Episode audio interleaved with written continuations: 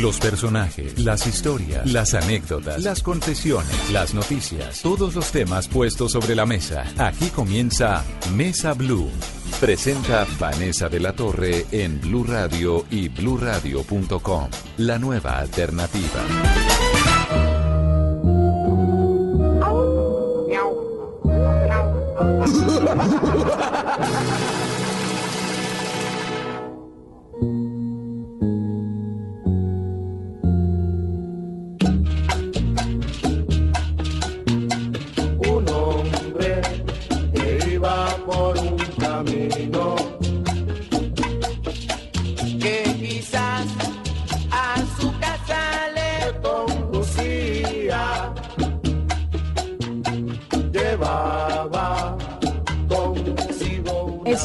Salsa Vieja con una joven periodista y una nueva actriz porno. Esta es la combinación de este domingo. Esto es Mesa Blue, soy Vanessa de la Torre. ¿Cómo será que le decimos? Alejandra, Amaranta, Amarante. ¿Cuál de todas? La que te guste más. Ya me estoy acostumbrando a la amaranta en la calle. ¿Amaranta? ¿En la calle Sí. le dicen? Hola, Sí, Amaranta. Sí. Bueno, Alejandra Omaña es ante todo realmente una periodista. Digamos, uno la ha leído, la ha visto, acaba de lanzar un libro bien interesante que son Relatos de la Frontera.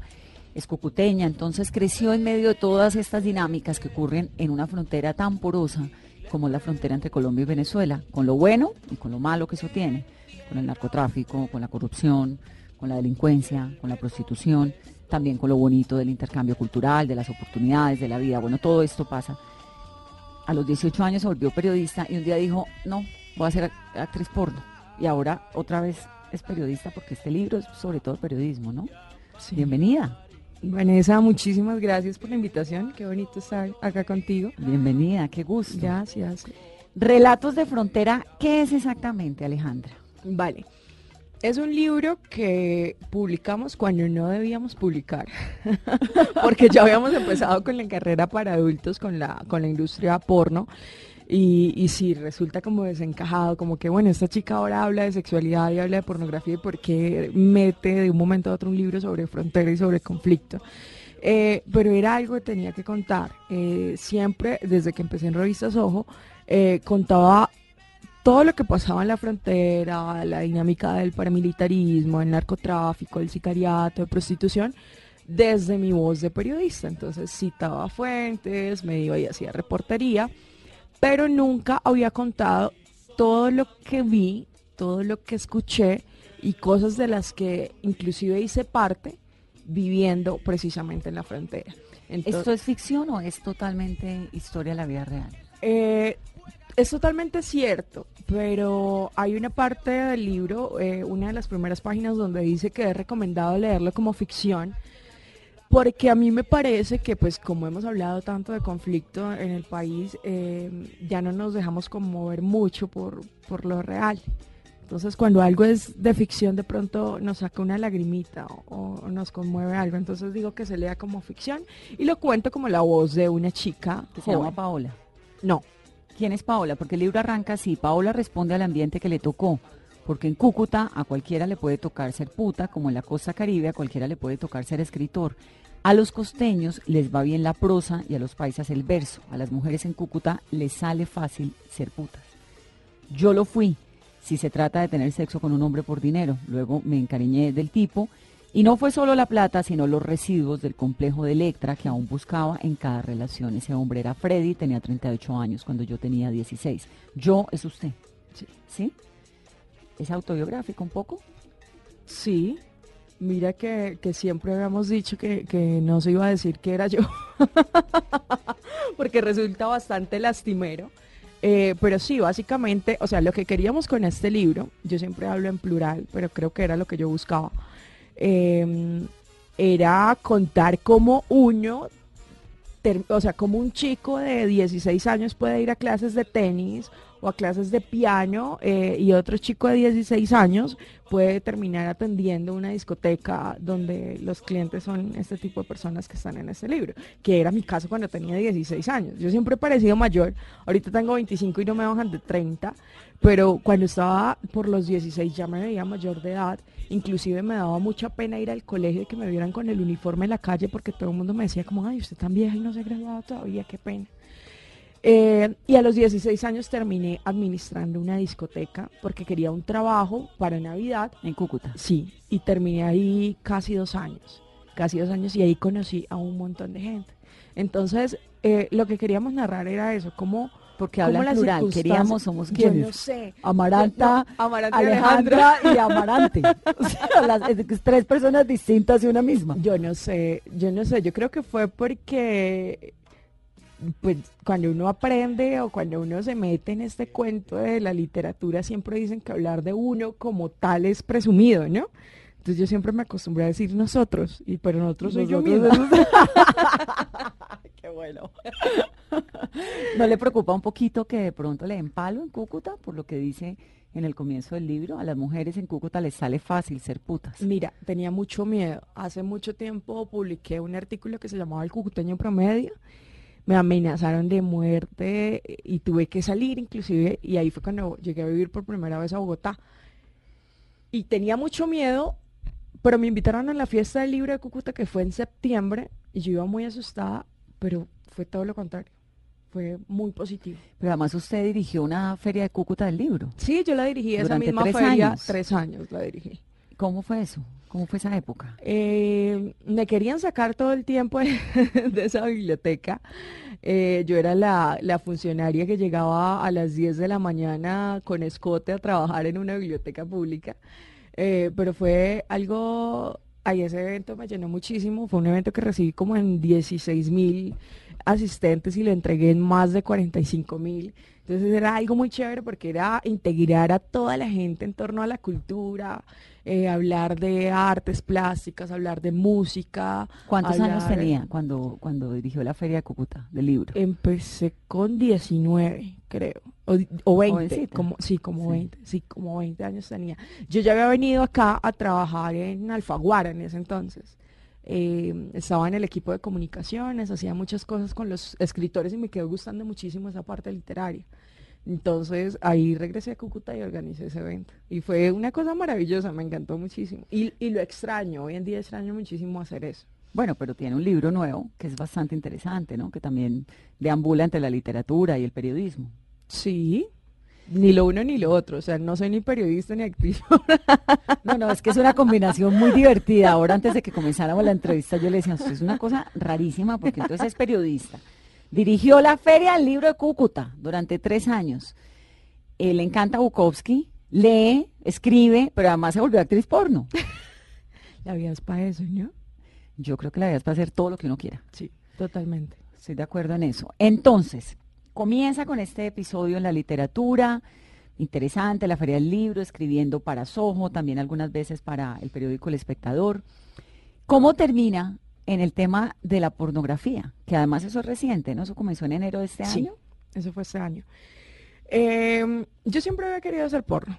Yo decía que, bueno, cuando estaba en este tema, cuando trabajaba en las editoriales eh, y subía, por ejemplo, una foto con un escote o algo así, recuerdo que mi padrino editorial eh, me decía, Alejandra, vas a perder credibilidad, tú tienes mucho potencial como escritora. ¿Qué van a decir los escritores si ven una foto tuya con, con escote? Entonces, ¿El, esco- ¿El busto suyo es natural?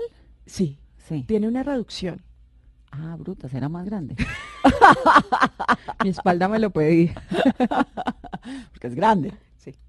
Y entonces, era la funcionaria que andaba Eh, escote. Claro, entonces siempre me decían como que Alejandra, estás perdiendo credibilidad, no te van a prestar atención, no sé qué, ta, ta. Pero yo quería, era mi esencia en parte, y además soy cucuteña, soy calentana, me fastidia la ropa, no tengo problema con, con los desnudos, con la sexualidad. Entonces yo decía, bueno, yo creo que mi plan de vida va a ser este. Me vuelvo literata, la saco del estadio como literata, me gano un par de premios y luego, por casualidades de la vida, se me va a filtrar así por equivocación algún video donde esté cogiendo con alguien. Me hackean el celular. Kardashian o cualquier, cual Paris Hilton. Algo así pensaba yo, porque siempre me había gustado. Yo veía pornografía, siempre he sido eh, consumidora de ¿Desde los pornografía. cuántos años? Yo creo que desde que empecé a vivir sola, como desde los 17 más o menos, que ya tenía como un espacio solitario con internet. Todas cuando comenzamos a tener vidas solas y un espacio solitario con internet, como dice usted, vimos pornografía, pero usted ¿por qué decidió meterse en eso? Porque yo decía, yo puedo hacer lo que ellas hacen. yo las veía, yo decía, eso no es tan difícil, yo creo que lo puedo hacer y me iría bien. ¿Cuál es la actriz porno que más le gusta? Uy, hay varias. Hay una que se llama Ivy Madison, me encanta, y es la única rubia que me gusta. A mí no me gustan las rubias. Eh, Lisa Ann, que es un clásico, y es de las pocas que quedan que tienen el busto grande y no la nalga grande, porque ahora el furor es Sí, la la nalga grande, o sea, el busto ya pasó de moda. Eh, ellas son, yo creo que mis favoritas. Bueno, entonces comienza desde jovencita, 17 años, a ver pornografía, le llama la atención, "Mm, yo quiero ser como estas señoras. ¿Y qué sigue? Eh, empiezo a explorar mi sexualidad. Pero ahí estaba escribiendo, ahí era periodista, ¿no? Sí, Sí. Ahí estaba, estaba empezando a estudiar comunicación social. Eh, este, y a mí me encantaba todo ese tema sexual, yo no tenía ningún inconveniente con eso. Y ya el año pasado estaba como en una crisis emocional muy fuerte. Inclusive eso lo contaba al principio en las, eh, como en las entrevistas que me hacían en ese entonces, que era como, ay, periodista, de periodista, actriz porno, no sé qué. Y yo contaba que básicamente estaba muy deprimida como entre septiembre y noviembre del año pasado. Tenía unas crisis de depresión muy, muy, muy fuertes. Siempre he sido depresiva desde hace muchos años, medicada y todo eso. Y estaba aburrida, me sentía inconforme. Sentía que, que no estaba teniendo mi momento, que estaba perdiendo el tiempo, que quería hacer algo, algo, algo que me permitiera conocer como más gente y más espacios. Yo dije, no, yo voy a hacer pornografía porque siempre lo he querido hacer. Eh, debo confesar que, que lo hice con una doble intención porque el primer video salió con una crónica de Soho. Entonces yo dije, bueno, si no me va bien como actriz porno, yo digo que eso era simplemente periodismo de inversión. y así fue, publicamos. eh, Eso fue en enero de este año. Sí, eso fue en enero. Y eso fueron, bueno, ahí eh, aprendí que era ser hackeado, me hackeaba en esa página cada ratico, pero en una semana ya teníamos un millón de reproducciones y empezó a moverse. Eh, de ahí para adelante las cosas han cambiado un montón. Em, tuve que enfrentarme a muchísimas cosas, inclusive a mucho bullying por mi peso, porque para mucha gente soy una gordísima. Entonces tuve que enfrentarme a muchísimas cosas, comprender cómo funciona la industria, eh, dejar un poquito como esa idea tan idealista que bueno, vamos a hacer solo posporno y rebeldía y feminismo y meterle un poquito de, de negocio industria, la de cosa, negocio, sí, claro. también, también, meterle un poquito de eso pero sin embargo como manejando un discurso que, que es el de mi libertad sexual, que es lo que realmente me importa. Porque estaba deprimida, ¿qué le pasó? No, eso es una enfermedad súper normal y yo siempre hablaba de eso en, en Twitter sobre todo. Eh, la depresión es súper cotidiana, Sí. o sea, mi cerebro no produce los neurotransmisores que debe, es como si un riñón fallara, o sea, Sí, tal cual. medicada siempre. Sí, entonces desde siempre, cuando estaba muy niña, eh, todo eso se desencadenó también como con la muerte de mi papá. Estuve mal medicada durante un tiempo, pero cuando ya llegué a trabajar y a vivir acá a Bogotá, di con muy buenos especialistas y empecé a, a medicarme. Hoy en día soy otra persona súper feliz, o sea, nada de lo que era antes. Y entonces viene esta época que era compleja, a finales del año pasado, y dice, bueno, voy a lanzarme, hago el primer video. ¿Cómo se sintió haciéndolo? ¿Fue incómodo? ¿Fue agradable? No, ¿Qué, ¿Cómo fue? No, cuando, cuando estábamos haciendo ese primer video, estábamos, había dos personas, dos videógrafos de Soho y mi equipo que eran básicamente un director y camarógrafo y un asistente. eh, y yo, estábamos los, los cinco. em, en una habitación pequeña en la que hacía mucho frío al principio porque las ventanas estaban abiertas para recibir luz natural, pero que al cabo de, de 30 minutos, cuando ya yo me estaba masturbando, estaba teniendo un orgasmo, el calor era insoportable. O sea, todo el mundo sudaba dentro de esa habitación. ¿Y el orgasmo era real? Totalmente real. Totalmente real. Eh, pues ya ahorita, eh, estando un poquito más metida en la industria, eh, me he dado cuenta como de las formas de trabajo de varios directores. Entonces hay gente que que le gusta medir todo, eh, hacer muchos cortes, entonces de pronto uno está en medio de, de, una posición y está teniendo sexo y le toca frenar porque hay que corregir una luz, porque hay que corregir una cámara, porque hay que corregir maquillaje, porque hay que corregir postura, porque hay que corregir cualquier cosa. Entonces uno que hace, para y vuelve a arrancar. Para y vuelve a arrancar. Y eso es frustrante, eso es frustrante. sí. Eso es frustrante, pero, pero depende de la forma de grabar del director. Pero hay otras ocasiones, y, y en esas está un video que grabé el fin de semana pasado, en el que dejamos que todo fluyera. Y fue muy chévere esa escena, fue con una chica. Eh, ya habíamos estado muchos días seguidos porque habíamos tenido eventos de webcam, sexo en vivo.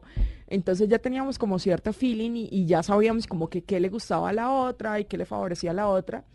Y dijimos, bueno, empezamos a rodar dejamos que fluya y después del orgasmo, un minuto después, terminamos. Eh, grabamos, tuvimos el orgasmo y pasó un minuto, pasó cinco minutos, pasaron diez minutos y seguíamos y tuvimos el segundo orgasmo. Entonces, y eso fue muchísimo más fluido porque no hubo cortes de ningún tipo. Y, después, a, mí, y a mí me gusta más así. Claro, porque es más natural. Y después graban como escenitas para si hay que corregir algo o, se fue como no, ese no, No, porque por ejemplo las, las posturas se sostienen durante, varios minutos.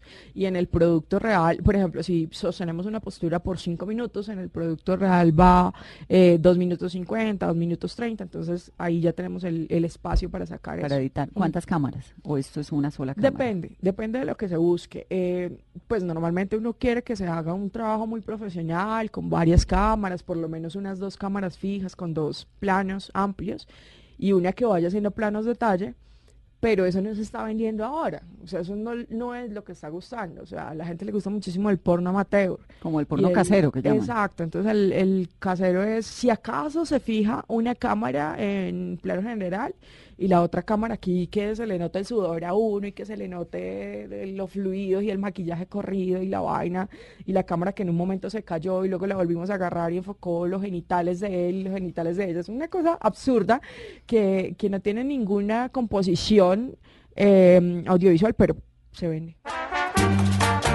Vamos a hacer una pausa en esta conversación con Alejandra Omaña, Amaranta Han, Amarante la periodista, la escritora, la actriz.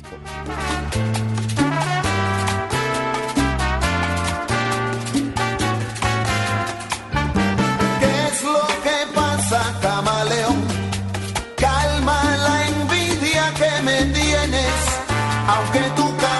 De color.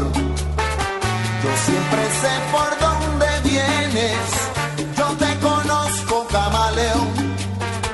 Lo que te está volviendo loco es que tú has visto poco a poco que tu maldad no me hace daño, que estoy más fuerte cada año. Eso te está rompiendo el coco.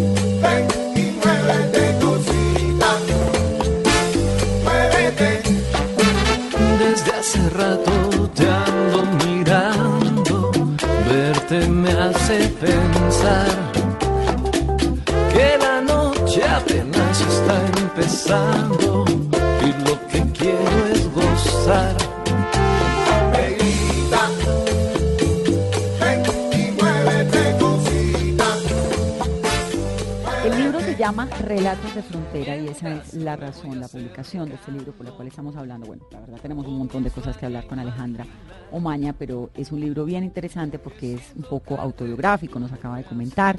Eh, narra historias de la frontera, de esa frontera compleja que hay entre Colombia y Venezuela, cómo es la vida, cómo ocurre la infancia, la adolescencia de una mujer allí. Usted viene de una sociedad pues muy conservadora, ¿no? Porque Cúcuta es una sociedad, bueno, en general Colombia es un país bien conservador. ¿Cómo fue crecer rompiendo paradigmas? Porque supongo que desde siempre ha sido rebelde. O esa rebeldía le entró hace un año, no creo. No, mira, yo nací en familia católica, yo era catequista cuando estaba niña. Ah, muy bien. Eh, mi hermano es músico de, de gospel, él canta música cristiana, entonces el impacto para mi familia fue fuertísimo. ¿Familia de Eh, papá y mamá? Eh, mi papá murió cuando estaba niña, Sí, ahorita nos estaba comentando que tuvo ese episodio Ujú. de mucha pero tristeza. y bueno, mi familia fue básicamente mi mamá y mi hermano, que hoy en día no me hablan, no están cercanos a mí porque pues para ellos es muy fuerte porque realmente se han tomado muy muy en serio el trabajo de la iglesia y pasan muchas horas de su día ahí, ni siquiera la semana sino del día, todos los días están metidos en eso. ¿Y les Eh, ha molestado el trabajo suyo? Digamos, esta les avergüenza bastante, esto- les avergüenza bastante eh, y es pues no sé. Eh, no sé a veces habla mucho pues piensa muchas cosas alrededor de eso. Habla de lo mal informados también que estamos no Eh, Usted antes de hacer el video, ¿le comentó en algún momento a su Sí, mamá, sí, a su sí, hermano, miren, yo voy a hacer esto, o los cogió de sorpresa? No, no, mira que yo, publicación? le, yo les conté, yo le conté a mi hermano, bueno, mi hermano me dijo como, oye, quítate el apellido que no quiero que me relacionen contigo, entonces de ahí nació el Amaranta Hank. Eh, y mi mamá, yo le conté, ella me dijo como que, bueno, qué mal eso, pero usted es mi hija, pues sigue siendo mi hija, ¿qué más da? Pero cuando el video se estrenó y se dieron cuenta que involucraba elementos religiosos, eh, mi mamá me llama y me dice como que, oiga, olvídese que tiene mamá. Sea, eso, fue una ofensa muy grande para la familia y para la religión. ¿Y usted por qué metió? Es que metió Cristos y, y Rosarios y un cura que ni siquiera sabía que lo estaban grabando en ese primer video. ¿Por qué metió a la iglesia? Eh, me, me lo pregunto viniendo de una familia tan religiosa, ¿no? Es que fue precisamente por eso. O sea, todos los principios que a mí me reprimieron cuando estaba pequeña eh, venían de la iglesia, totalmente. De la educación tan católica que nosotros teníamos. Entonces yo dije, bueno, si, si la iglesia está reprimi- reprimiendo tantísimo a mi familia y a mi propia sexualidad, ¿por qué no puedo yo revelarme un poquito? O sea, lo que yo hice es nada a comparación de todo el daño que le ha hecho la iglesia a mi familia, inclusive. O sea, no, no tan solo a la sociedad, porque es inmensamente grande el daño, pero a mi familia en particular le ha hecho un daño increíble. Y ellos siguen sin darse cuenta de eso. Entonces yo decía, no, pues vamos a hacer, eso es un, un simbólico acto de rebeldía, chiquito Y su mamá furiosa. Demasiado furiosa. Eh, pero entonces a lo que venía ahorita, pues ese tema me, me pone como a pensar muchas cosas y no tengo claro lo que pasa con mi familia. Pero lo último a lo que presté atención fue como a la desinformación que hay en torno a este tipo de, de- trabajos, de profesiones. Eh, hay un montón de, de, ¿cómo se llaman? De prejuicios. Eh, mucha gente nos relaciona con enfermedades venéreas, con cosas que, que son resultado de pronto de la promiscuidad, de la irresponsabilidad sexual, de todo eso.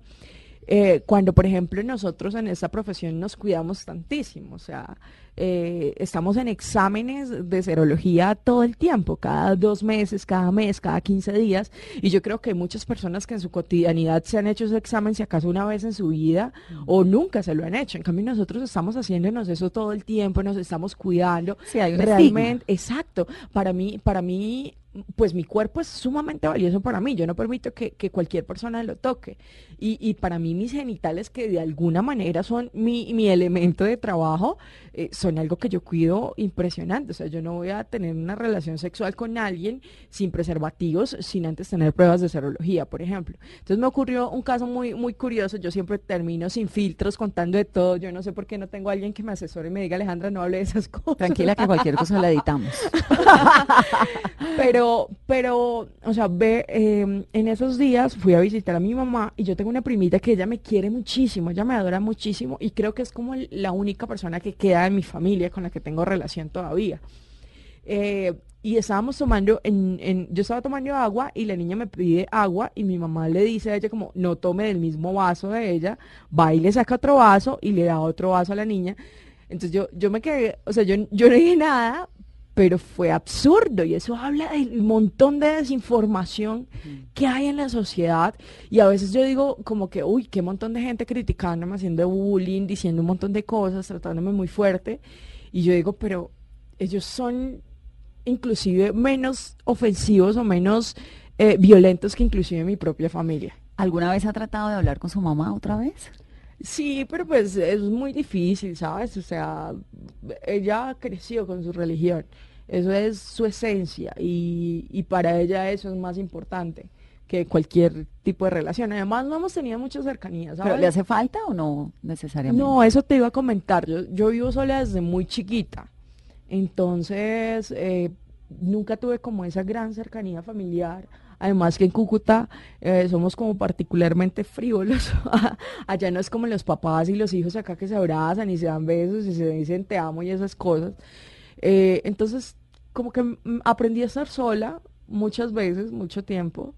Eh, entonces, no es tan difícil. ¿Tiene pareja? No, ¿Pero usted es bisexual? sí.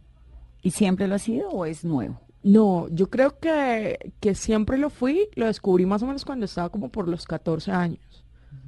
Me Pero- enamoré de una niña.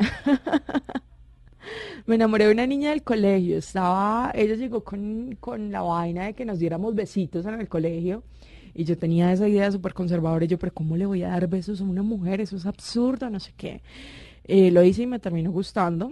Recuerdo mucho que le hice una carta de amor a esa niña, donde le decía que renunciaba a toda mi vida, renunciaba a tener hijos, renunciaba a casarme de blanco, a tener esposo, que eso para mí era súper bonito y simbólico en ese entonces, eh, que renunciaba a todo con tal de estar con ella y me dijo que no, que ya yo no le gustaba. Alejandra, hablando de tener hijos, ¿usted alguna vez pensó en tener una hija? ¿Remedios? Ay, ¿por qué le diste eso? Bueno, porque preparé la entrevista. Eh, no, fue, fue un evento quizás desafortunado, no sé. No, tenía una pareja, vivía con un novio. eh, ¿Cuántos años tenía? Eso fue hace un año y medio. Ah, reciente, Sí, y pico. Sí. Em, y nada, estaba viviendo con mi novio y resulté embarazada. Pero pues no, no cuajó. y ya fue como un, embara- un aborto espontáneo, esos que ocurren siempre. Pero usted piensa en algún momento en casarse, en tener hijos, o en adoptar hijos, o en algo, digamos, ¿se ve como familia? Mira, yo tengo un instinto maternal muy grande. tengo un perro hermoso el que amo y me moriría si mi perro no está vivo, si no lo tengo y si no lo cuido. Eh, y seguramente me gustaría tener un hijo, pero el mundo no está para eso. Hay un problema de sobrepoblación grandísimo, por eso hay desempleo, por eso hay delincuencia, por eso hay 70 mil problemas en el país. Entonces no creo que el país, el país y el mundo en general necesite más gente. Que me gustaría adoptar, sí. Eh, no ahora, más adelante, eh, cuando realmente pueda. El problema es que me den un niño en adopción. Difícil, no sé. Mandemos los papeles a ver, pero yo no Eh, le aseguro. me imagino, no me imagino el dilema en ese entonces. Actriz porno quiere a- adoptar un bebé o algo así, pero sí me gustaría. Creo que ya hay mucha gente, pues hay muchos niños por ahí que necesitan hogar y si no puede hacerlo, qué lindo, chévere. Sí. Bueno, hay quienes la comparan a usted con Esperanza Gómez, que dicen que ha sido, va a ser una Esperanza Gómez, que se está formando, que está comenzando una carrera en el mundo de la pornografía interesante. ¿Qué opina de eso? Bueno, yo a Esperanza la respeto muchísimo y la admiro bastante. Ella fue pionera, ella hizo todo eso cuando la gente no hablaba tanto de pornografía. Ahora, inclusive el próximo año se estrena una película de cine nacional que habla de pornografía también y antes no pasaba eso. Entonces, eh, a mí ella me parece una pionera y la respeto un montonón. Creo que nuestros estilos son muy diferentes. eh, y, pero qué chévere que pudiera hacer como algo con ella de pronto más adelante.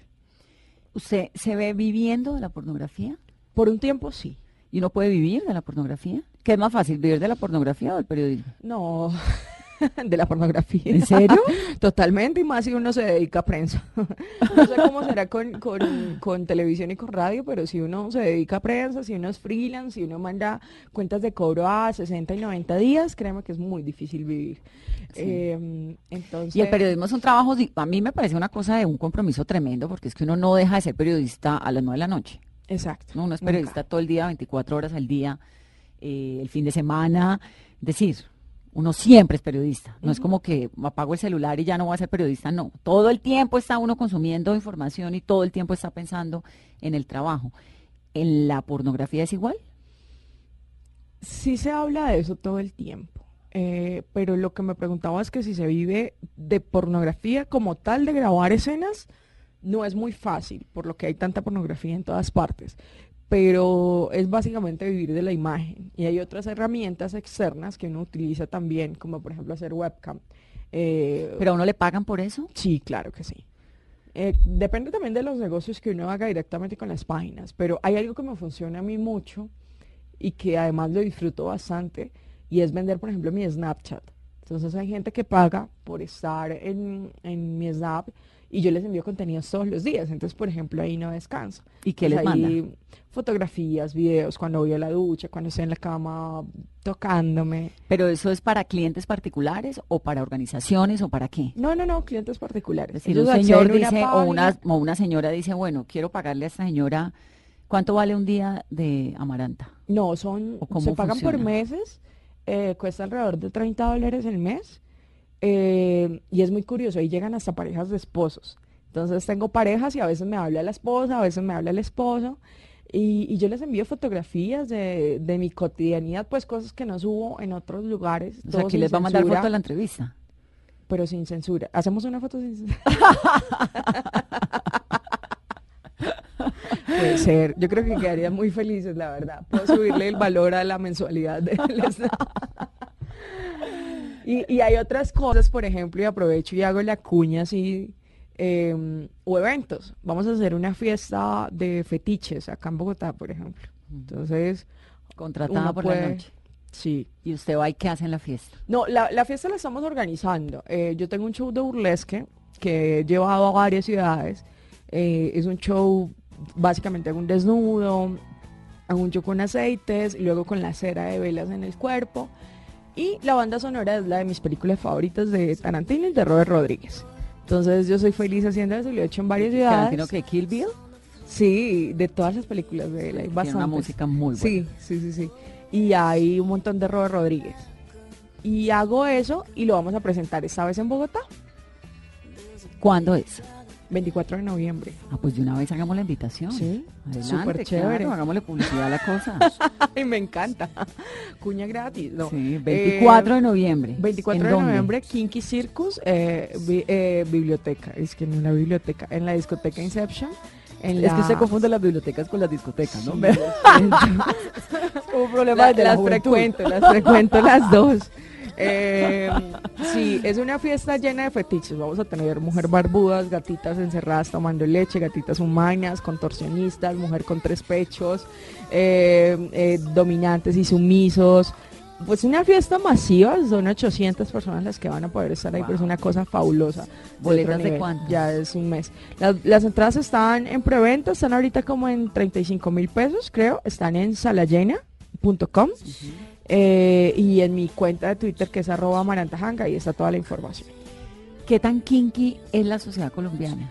Los colombianos, ¿qué tan kinky somos? Mira, ¿Cómo se traduce kinky, por cierto? Como pervertido. Sí, cuando pero no es tan pervertido porque tiene como un poquito, es kinky, eh, sí, como pervertido, pero, pero con un poquito más de travesura, tal vez, sí.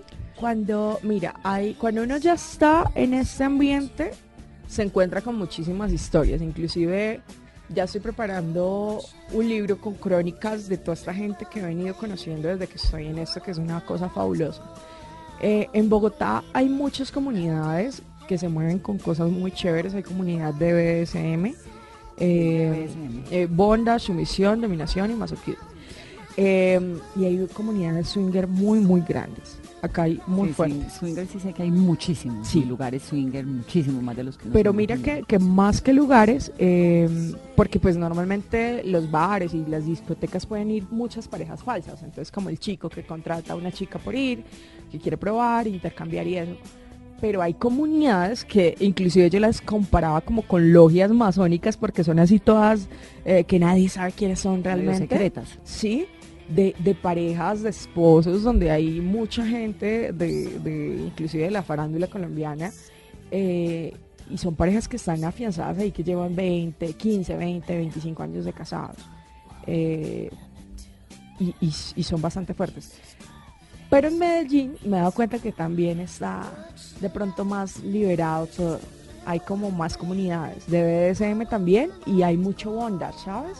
Hay muchísima gente amarrando, mucha gente haciendo sadomasoquismo.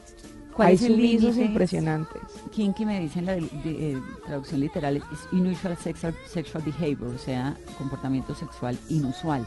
¿Cuál es el límite entre la libertad sexual y la depravación? Cuando usted dice esto ya es depravación, es depravado ya. Mira, ahí yo creo que eso se da para un debate muy amplio y desde hace días he venido preguntándome eso precisamente, eh, sobre todo cuando se habla de sadomasoquismo y de los sumisos. Eh, estoy hablando con, con el abogado David Telequi y él me estaba contando más o menos que, que uno puede hacer con su cuerpo lo que quiera. O sea, si Y uno si es mayor de edad y no está haciendo nada con Totalmente. de acuerdo. Exacto, pero hay casos, y, y había una pareja hace poco que estaba dando mucho de qué hablar, eh, de una sumisa que le gustaba que se la comieran. Entonces, que, que la mordieran por pedacitos, que le Uy, quitaran no. pedacitos. No, eso ya es violencia. Entonces eso, pero por la ley está permitido, pero está permitido porque es sobre su cuerpo y ella lo está haciendo eh, en total lucidez y lo está permitiendo. Pero pues ahí sí hay un debate grandísimo. Yo creo que la libertad sexual y, y la libertad del placer tiene que ir hasta, hasta donde uno de pronto le hace daño a otra persona. O sea, si uno ya le empieza a hacer daño a alguien, ahí ya tuvo que haber parado, ya no puede avanzar más. ¿Y cuál es la razón por la cual al ser humano le gusta la perversidad sexual? Digamos, ¿por qué le va a gustar el bondage o el que la amarren o que la cera, digamos, todos estos extremos? ¿Por no qué? sé exactamente de dónde vendrá, pero, pero sí hay gente que siente una satisfacción por el dolor grandísima.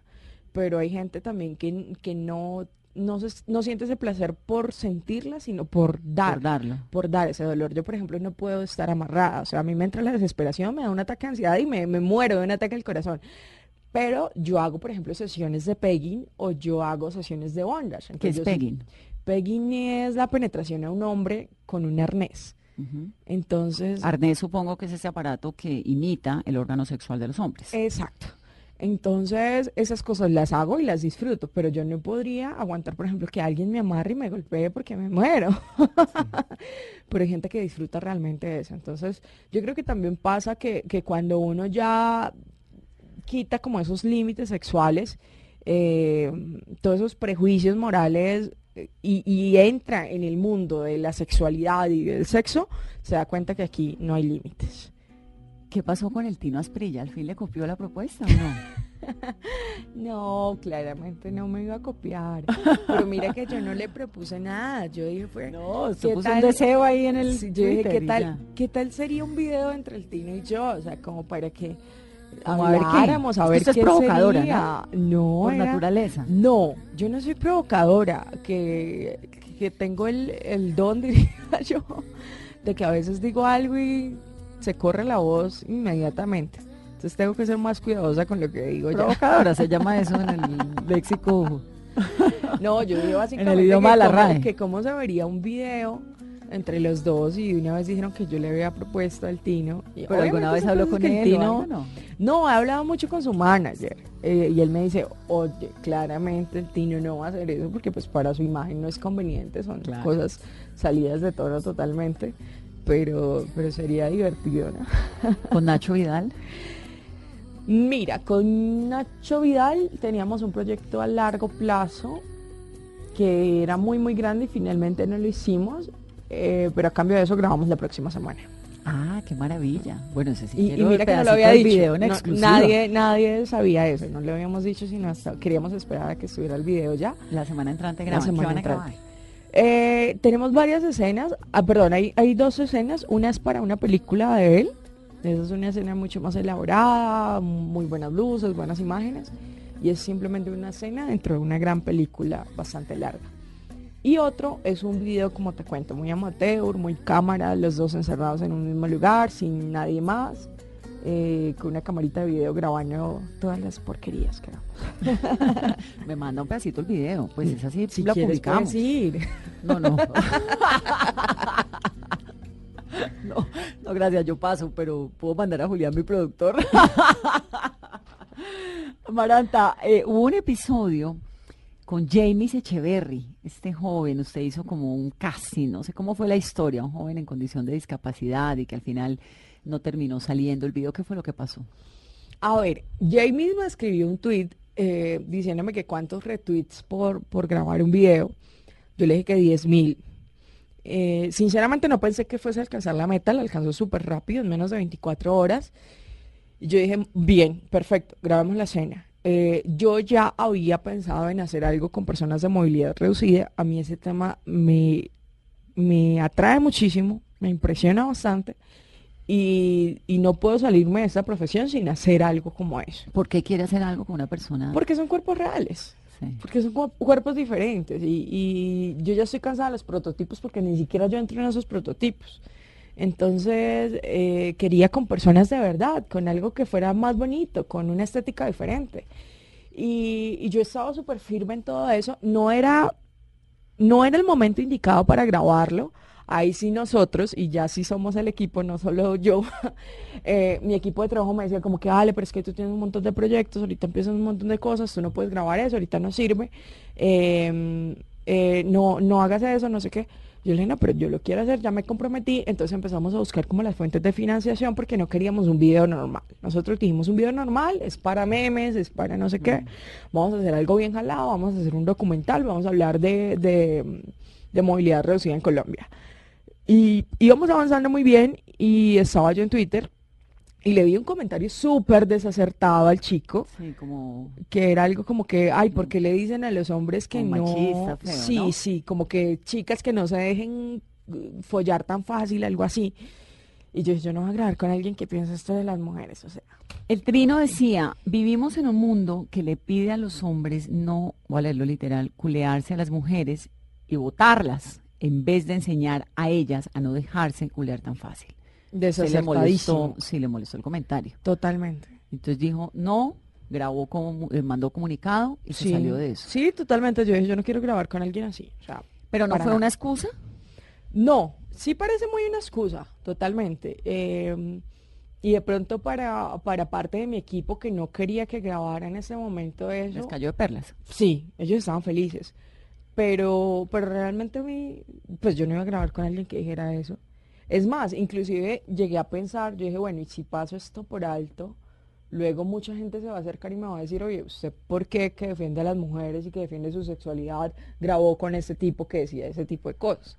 Entonces yo dije, no, es muy desacertado, no quiero grabar y no grabamos. Entonces se armó un dilema, como que había fallado, que había fallado mi palabra, que no tenía palabra, pero pues finalmente es mi cuerpo y yo decido quién accede a él y quién no. Sí, eso fue todo un rollo en las redes sociales. Dijeron que se había reversado usted de una determinación que había anunciado, bueno, todo lo demás.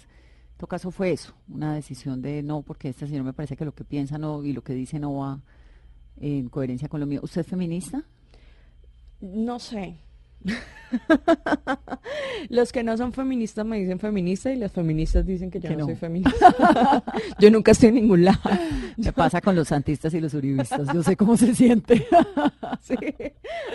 Amaranta, me quedó una duda sobre el tema del condón. Nunca he visto en una escena porno, ni en una película erótica, ni en nada por el estilo, un momento en el que paren a ponerse el condón. No. Em, en parte, mira, yo he dicho que está mal porque mucha gente se educa con la pornografía. ¿Se ponen condón? No, Ah, no me di. ¿Esas escenas son sin condón? sin condón. Con exámenes recién Claro, hechos. claro. recién hechos. Muchos, muchas veces son exámenes del mismo día. Bueno, pero el contenido educacional nulo.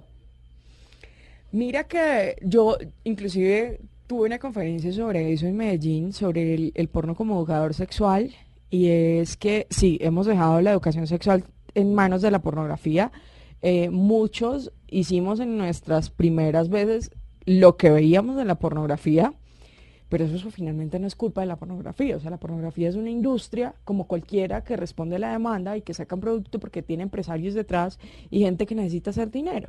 Y ya, yo creo que finalmente es un problema de nuestra propia educación sexual, de que por qué no hablamos de lo que es correcto y lo que no es correcto, que nuestra educación sexual en las escuelas siempre se limitó como que no pueden tener sexo porque si tienen sexo van a resultar embarazadas o van a tener una enfermedad venérea, pero nunca se habló de placer, nunca se habló del cuerpo como tal de la mujer, o sea, yo recuerdo, inclusive ayer estaba recordando eso porque también hablé de esto en, el externado eh, esta semana que pasó, eh, de, de cómo yo no sab- eh, cuando estábamos pequeñas creíamos que orinábamos por el mismo lugar donde menstruábamos, o sea, por el mismo orificio.